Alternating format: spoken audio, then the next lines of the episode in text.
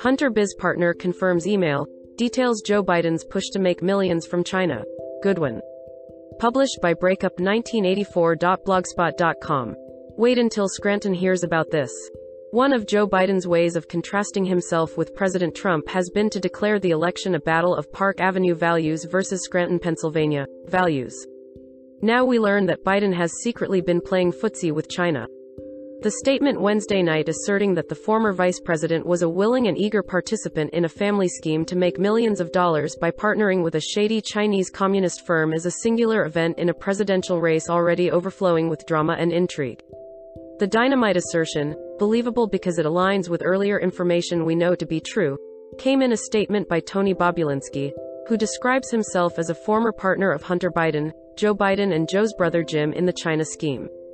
Bobulinski unloads his bill of accusations in blunt but precise language and detail.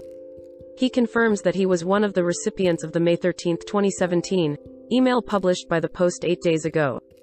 That email, from another partner in the group, laid out cash and equity positions and mysteriously included a 10% set aside for the big guy. Sources have said the big guy was Joe Biden. In a matter of fact manner, Bobulinski states that the email is genuine and that the former vice president and the man leading in the 2020 race is indeed the big guy. That claim alone rips out the heart of nearly everything Joe Biden has ever said about Hunter's many businesses and Joe's knowledge of them. His repeated insistence that the two never spoke of the son's global sources of money didn't pass the laugh test. After all, they traveled together to China on Air Force Two, where Hunter landed a $1.5 billion commitment from a government controlled Chinese bank. Then there was Hunter's $83,000 a month gig on the board of a Ukrainian energy company, despite his lack of experience in Ukraine or knowledge of energy. It was no coincidence that the vice president was the Obama administration's point man in both countries. Wherever Joe went, Hunter went along, not to do good, but to do well. Very well. There were similarly lucrative deals in Russia, Romania, and Kazakhstan that we know of. Now, because his role in the China deal has been credibly confirmed, it's beyond dispute that Joe didn't just know what was going on. At least in this case, Joe was a player and had his hand out. To that point, in perhaps the most devastating paragraph of the 689 word statement, Bobulinski writes that Hunter Biden also referred to his father as my chairman and frequently referenced asking him for his sign off or advice on various potential deals that we were discussing. I've seen Vice President Biden saying he never talked to Hunter about his business, says Bobulinski, who was the CEO of the company being formed. I've seen firsthand that that's not true, because it wasn't just Hunter's business, they said they were putting the Biden family name and its legacy on the line. That's a remarkable line, one suggestive of the idea that the plan was always to sell Joe Biden's fame and influence. In effect, Hunter, and sometimes Joe's brother Jim, were turning the office of the Vice President of the United States into a pot of gold for themselves. What is not clear yet is whether Joe Biden had secret stakes in any of Hunter's other deals. As for this one, while the date on the May 2017 email would be nearly four months after Biden left the White House, it's not known when discussions among the partners and with the Chinese first began. Certainly they started before the email. And while such deals would be legal for Joe Biden when he left government service, the facts take on extra significance during a campaign where China policy is a frequent topic, and a big dispute between Trump and Biden. Earlier, during the Democratic primaries, Biden scoffed at the notion that the Asian power is a threat, saying, China is going to eat our lunch. Come on, man. When Trump blocked flights from China during the early days of the coronavirus outbreak, Biden accused him of xenophobic fear mongering and labeled the president a racist for calling the disease the Wuhan virus. Bobulinski, a former wrestler at Penn State University who spent four years in the Navy, insists he has voluminous evidence to back up his explosive charges, reportedly including documents, emails, messages, and other proof. Late Wednesday, he uploaded many to a file sharing service. He also says he turned over all his evidence Wednesday to two Senate committees that requested it. An earlier report by one panel, the Committee on Homeland Security and Governmental Affairs, chaired by Senator Ron Johnson, R. revealed things about the Biden partnership that Bobulinski says he didn't know. As he puts it, the Johnson report connected some dots in a way that shocked me, It made me realize the Bidens had gone behind my back and gotten paid millions of dollars by the Chinese, even though they told me they hadn't and wouldn't do that to their partners. He blasts much of the media and big tech for shielding Biden from questions after the Post published the China email and one on Ukraine. Both were on a laptop computer Hunter left with a Delaware repairman and never retrieved.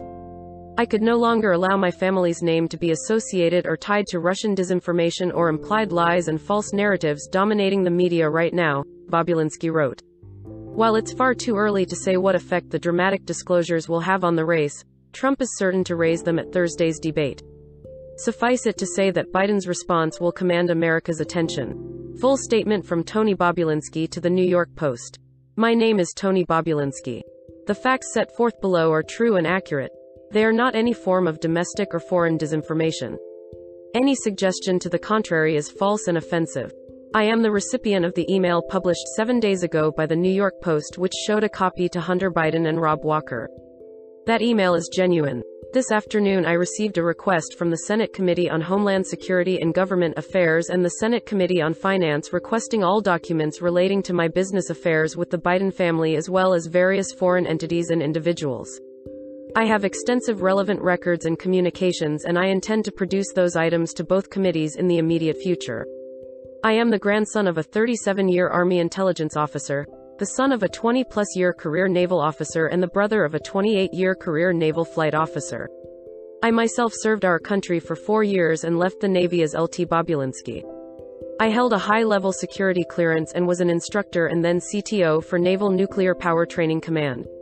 I take great pride in the time my family and I served this country. I am also not a political person. What few campaign contributions I have made in my life were to Democrats.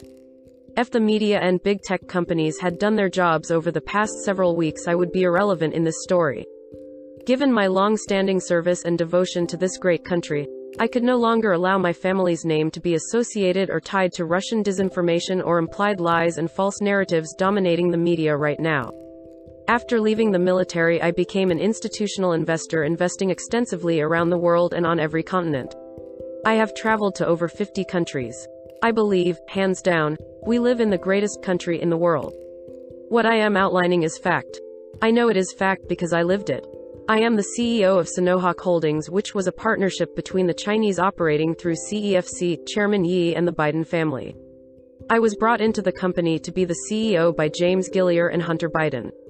The reference to the big guy in the much publicized May 13, 2017 email is in fact a reference to Joe Biden. The other, JB, referenced in that email is Jim Biden, Joe's brother. Hunter Biden called his dad, the big guy, or, my chairman, and frequently referenced asking him for his sign off or advice on various potential deals that we were discussing. I've seen Vice President Biden saying he never talked to Hunter about his business. I've seen firsthand that that's not true, because it wasn't just Hunter's business, they said they were putting the Biden family name and its legacy on the line. I realized the Chinese were not really focused on a healthy financial ROI. They were looking at this as a political or influence investment. Once I realized that Hunter wanted to use the company as his personal piggy bank by just taking money out of it as soon as it came from the Chinese, I took steps to prevent that from happening. The Johnson report connected some dots in a way that shocked me, it made me realize the Bidens had gone behind my back and gotten paid millions of dollars by the Chinese, even though they told me they hadn't and wouldn't do that to their partners. I would ask the Biden family to address the American people and outline the facts so I can go back to being irrelevant, and so I am not put in a position to have to answer those questions for them. I don't have a political axe to grind. I just saw behind the Biden curtain and I grew concerned with what I saw. The Biden family aggressively leveraged the Biden family name to make millions of dollars from foreign entities, even though some were from communist controlled China. God bless America.